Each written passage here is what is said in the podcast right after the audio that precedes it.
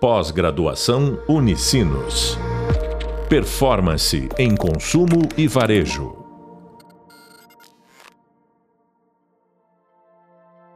Olá a todos, espero que estejam todos bem.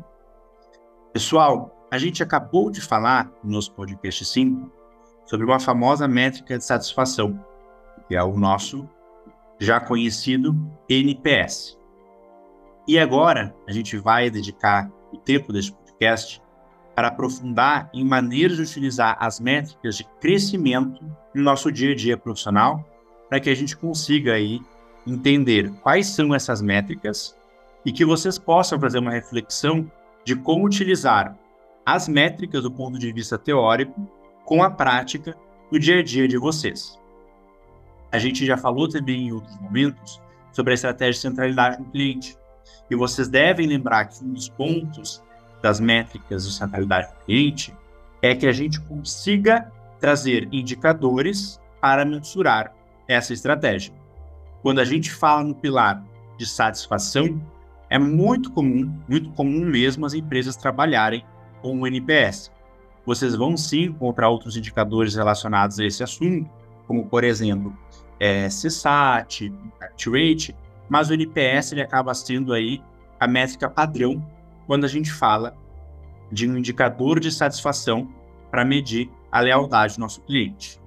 Já quando a gente fala no pilar de crescimento, a gente tem muitas métricas que são utilizadas pelas empresas e normalmente em conjunto, certo?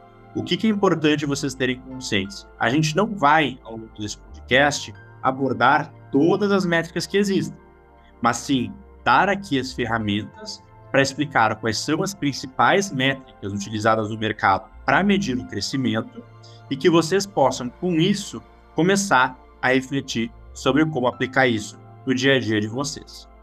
Então, a gente vai trazer aqui discussões, reflexões e possibilidades de como a gente utiliza essas métricas na vida profissional. Vamos lá. A gente vai abordar basicamente cinco métricas de crescimento tá? É, clientes novos, o churn, a frequência, itens por pedido e o mal, certo? A ideia é que vocês consigam, após esse podcast, entender o que, é que são esses indicadores, quando que vocês podem utilizar e também como que vocês podem medir. Eu vou sempre aqui deixando claro para vocês que existem é, diferentes madeiras e premissas que vocês utilizam na hora de definir a mensuração desse indicador. Por isso que é sempre importante quando vocês vão fazer junto com um colega de vocês alguma métrica centralidade cliente, ter as premissas bem claras em termos de tempo. Vocês logo logo vão entender o que eu estou falando. Um principal indicador aqui de crescimento é o indicador de novos clientes, tá? ou clientes novos. Por quê? A gente fala em crescimento relacionado à centralidade no cliente e que este crescimento vai vir normalmente dos insights do nosso consumidor. Então, métrica número um, novos clientes relacionados à métrica de crescimento. Para que, que serve esta métrica? Ela é bem intuitiva. Ela serve para mensurar a aquisição de novos clientes. Alguns de vocês aqui já devem ter tido experiência, seja diretamente ou indiretamente, com profissionais da área de growth, que está super em alta agora no mercado. O que, que é growth? É uma área que normalmente faz parte da estrutura de marketing e que traz justamente maneiras de eu manter a minha base de clientes crescendo. E clientes novos é essencial, é uma métrica essencial para que eu consiga colaborar de uma forma positiva nesse indicador. Então, o indicador de novos clientes, ele serve para quê? Para mensurar a aquisição de clientes que eu tive em determinado tempo. E aí volta para o ponto que eu comentei com vocês. É importante definir esta premissa. Pessoal, é, vamos entrar com a mensuração de novos clientes. A gente vai mensurar que cliente novo é o quê? O cliente, por exemplo, que começou a comprar no último ano, é o cliente que passou a comprar na semana passada, Então é importante vocês sempre, gente, que forem utilizar uma métrica, irem definindo isso com as áreas que vocês vão trabalhar. Então, indicador número um, novos clientes, que serve para mensurar a aquisição de clientes, ou seja, um cliente que ainda não era comprador e que passou a ser. Quando que eu posso utilizar? Sempre no início da nossa jornada de experiência do cliente. Então, aqueles novos clientes que estão convertendo alguma venda, seja por meio de alguma promoção que a gente fez, seja por uma, alguma data especial, seja por alguma estratégia naquele momento da empresa. Como é que a gente mede? Simples. Essa é uma métrica muito simples de medir. Provavelmente, das cinco que a gente vai ver, é uma das mais fáceis. É aquele cliente que fez a sua primeira compra na loja. Tá? Um ponto importante, gente. Aqui eu estou falando daquele cliente que nunca comprou na vida na minha loja. Tá? Então, pensando aqui no Brasil, na visão do CPF, é a primeira vez que aquele CPF está comprando. Por quê? Se é um cliente que está muito tempo sem comprar e volta conosco, a gente teria uma outra métrica, que é a métrica de reativação. Tá? Então, clientes novos, a gente vai medir como? Considerando os clientes que fizeram a primeira compra na loja. Pode ser uma loja física, pode ser uma loja online, da maneira que vocês considerarem melhor, de acordo com a necessidade do negócio de vocês. Puxa, mas eu não vendo produto, eu vendo serviço. Não tem problema. Você vai fazer a mesma lógica primeira vez que comprou um serviço na nossa loja, na nossa empresa. Certo? Então, indicador número um, clientes novos. Indicador número dois, é o indicador bem famoso quando a gente fala aí de métricas de crescimento nas áreas de growth. É o nosso famoso churn. Não sei se todos vocês conhecem, mas o churn ele serve para quê? Ele serve para medir quantos clientes pararam de comprar do conceito de X meses. Normalmente, as empresas utilizam o conceito aí de 12 meses para ver quem são os clientes que não voltaram a comprar conosco.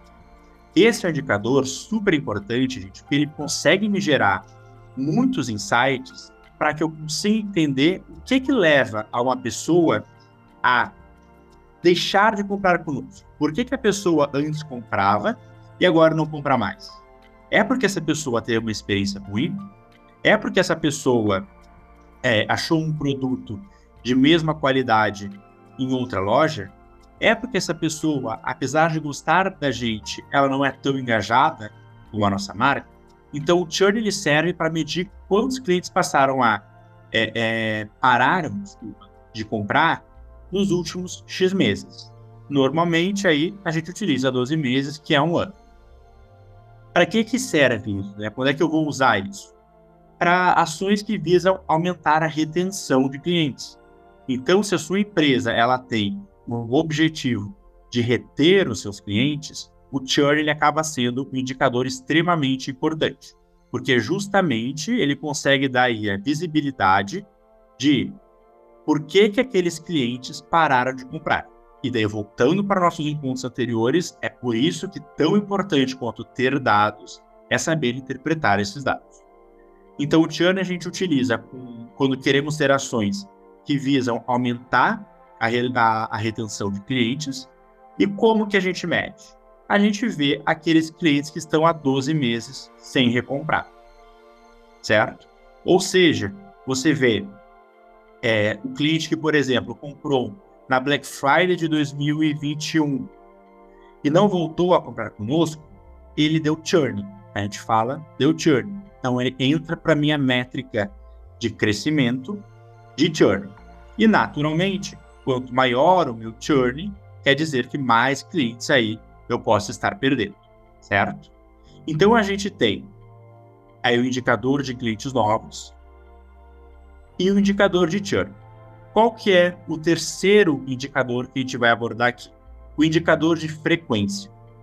Olha que legal a gente como as coisas vamos conversando, porque quando eu falo de métrica de crescimento, tudo é muito importante. Eu tenho que estar focado numa estratégia que me traga clientes novos. Eu tenho que estar focado em reter os meus clientes, ou seja, manter o meu indicador de churn um número bom. E eu tenho que ter um foco ainda de manter os clientes comprando com uma boa frequência. Ou seja, a importância de diferentes áreas relacionadas a Customer Insights em uma empresa ela é muito clara quando a gente consegue ver as formas de mensurar isso. O que, que é, então, o nosso terceiro indicador aqui, o indicador de frequência? Né? Para que, que ele serve? Ele serve para justamente estimular a recorrência de compra dos clientes o engajamento com as marcas. Então, a gente utiliza quando eu quero que meu cliente venha comprar uma frequência maior do que ele compra hoje. Como é que eu faço isso? Por meio de ações promocionais, por meio de propagandas à mídia, por meio de programas de fidelização. Então, diferentes maneiras que engajem aí a frequência. Quando que eu utilizo né, os indicadores aqui de frequência? Quando eu estou em algum projeto algum estudo que visa aumentar a recompra dos nossos clientes. O que é recompra dos nossos clientes? É justamente quando o cliente compra novamente. Por quê? Quanto mais você compra no período normalmente também de um ano, maior vai ser o seu indicador de frequência. E como que eu meço aqui meus indicadores de frequência? Eu tenho a minha quantidade de pedidos total e a minha quantidade de clientes únicos ao longo de um determinado tempo, de novo, e normalmente aqui a minha indicação é de, é, por exemplo, um ano, certo? Ou seja, se ao longo de um ano a minha empresa ela vendeu 5 mil produtos e eu tive mil CPFs, eu diria que a minha frequência de compra ela foi ali de 50, uma frequência ótima, né?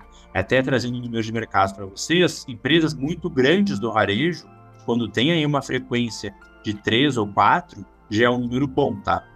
Então, assim, é, é, estratégias para aumentar a frequência é algo que é super importante. E, de novo, as coisas se conversam, porque para frequência, você tem que ser um cliente satisfeito. Para você ser um cliente satisfeito, você tem que estar numa empresa cuja estratégia seja centrada no cliente. Então, o indicador de frequência, ele também entra aí como uma das principais métricas de crescimento. E outro, né, que seria o nosso quarto indicador, que é bastante importante também, é o que a gente chama de itens por pedido, tá? O que que são os itens por pedido? Eles são, é, é, ele é, desculpa, um indicador que serve para eu conseguir aumentar a quantidade de sortimento de itens por cliente, ampliando aí a variedade de, de categorias que o cliente compra. Sabe quando vocês entram no site, por exemplo, e vão colocando diferentes produtos, vão vendo lá o carrinho de vocês encher, normalmente lá em cima na tela? Isso vocês estão justamente aumentando os seus itens por pedido. Porque se, por exemplo, um cliente faz uma única compra e nesta única compra ele comprou três livros, tá? Este cliente teve aí três itens por um pedido. Então, é um indicador que serve para aumentar a quantidade aí dos meus itens por cliente e que amplie a variedade de categorias compradas. Como é que muitas empresas hoje em dia utilizam isso? Vocês devem utilizar é, Amazon, Mercado Livre, Magalu para fazer compra, por exemplo, via aplicativo. Né? E no finalzinho sempre aparece uma recomendação. Essa recomendação, claro, tem toda uma inteligência por trás aí de análise de dados, que normalmente vai te indicar um produto que está de acordo com a sua necessidade, e isso visa melhorar o quê? O seu indicador de itens por pedido. Quando é que a gente pode e deve né, utilizar?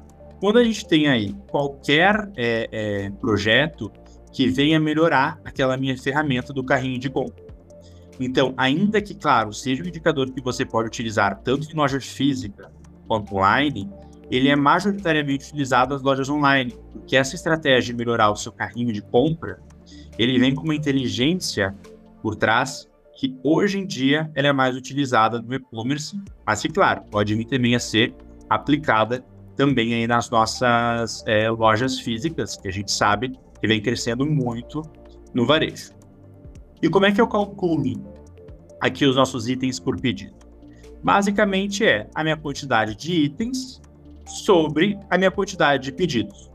Então você pega, por exemplo, eu quero ver meus itens por pedido do mês de novembro, que é quando tem a Black Friday.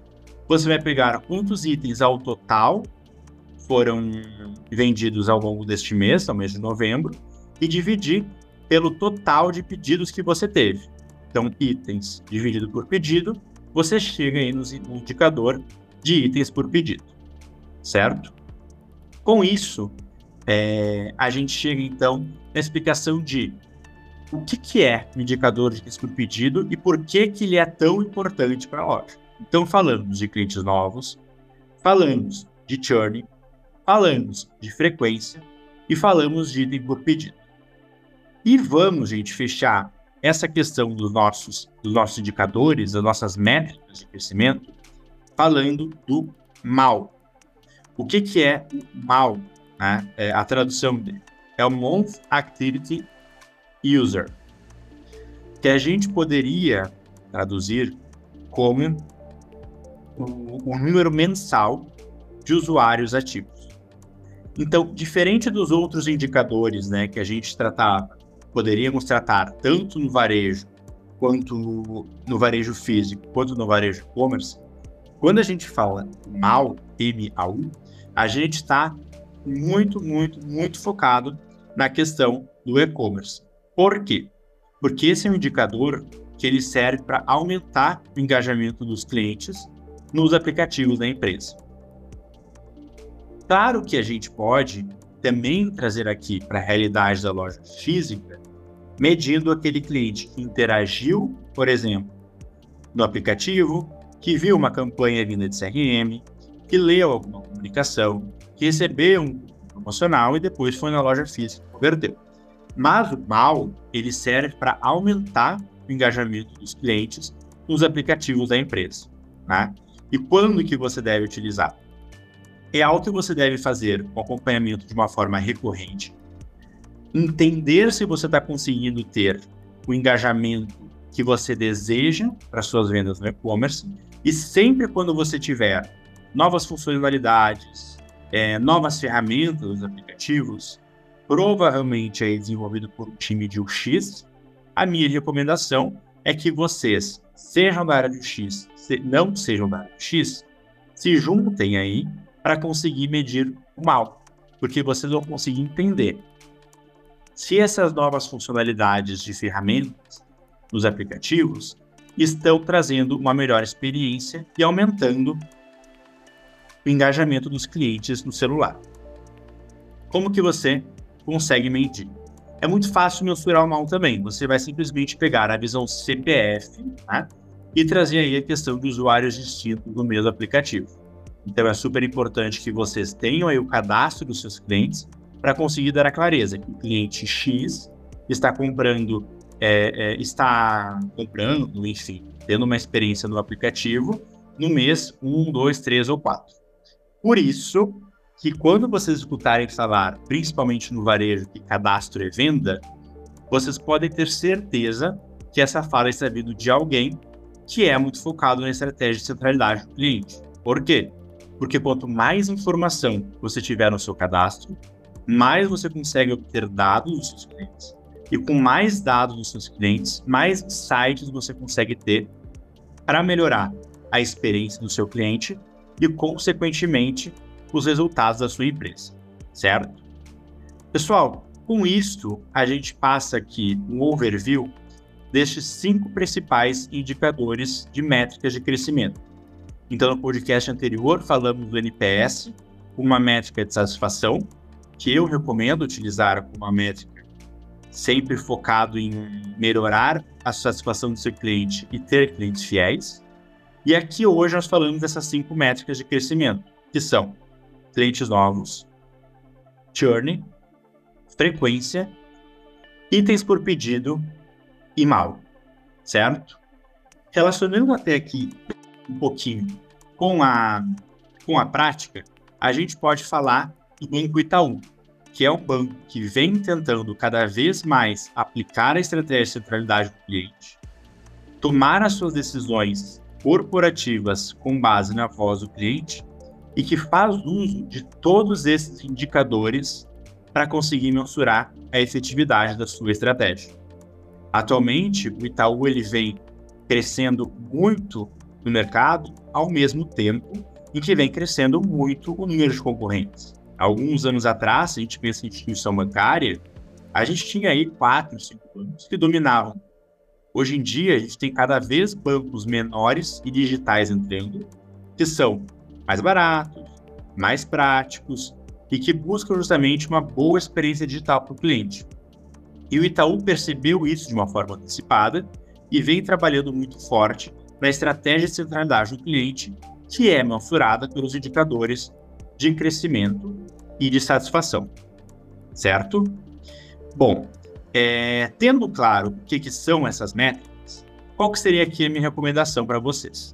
Além de ver aqui os nossos, as nossas videoaulas e ler e-book, tentar buscar exercícios na internet para praticar como vocês poderiam fazer estes cálculos.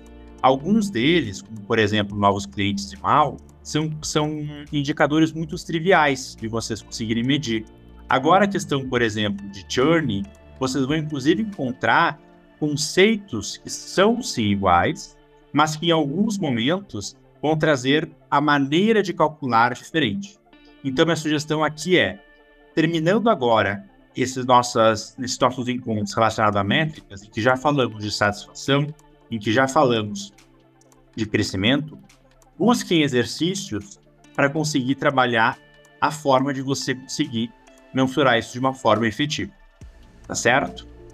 Gente, então espero que com este conteúdo vocês tenham conseguido aqui relacionar um pouco o que a gente falou até agora de Customer Insights com estratégia de centralidade do cliente, com a obtenção de dados para conseguir entender quem é o meu cliente, o uso de dados para gerar insights e o uso de dados para criar as minhas métricas de centralidade no cliente.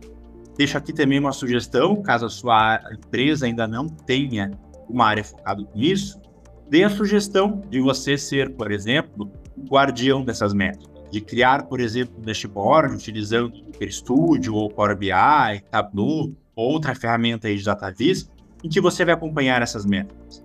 Eu tenho certeza que o CMO, o CRO, até o CEO da sua empresa, eles vão ficar muito interessados em saber que existe aí um relatório, um dashboard que seja o guardião de Customer Insights e centralidade do cliente, certo?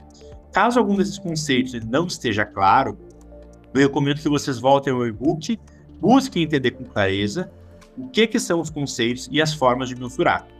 Não é trivial e, ao mesmo tempo, é super importante vocês terem a noção de como calcular isso para justamente conseguir aplicar no dia a dia de vocês. No nosso próximo encontro, pessoal, a gente vai falar das ferramentas que a gente pode utilizar para ouvir os nossos clientes de maneira mais eficiente. Então a gente vai discutir sobre focal, sobre fotografia visual, clusterização e algumas outras ferramentas que a gente utiliza para conseguir escutar os nossos clientes e, enfim, gerar bons resultados para a empresa e uma experiência inesquecível para os nossos consumidores. Muito obrigado e a gente se vê na próxima.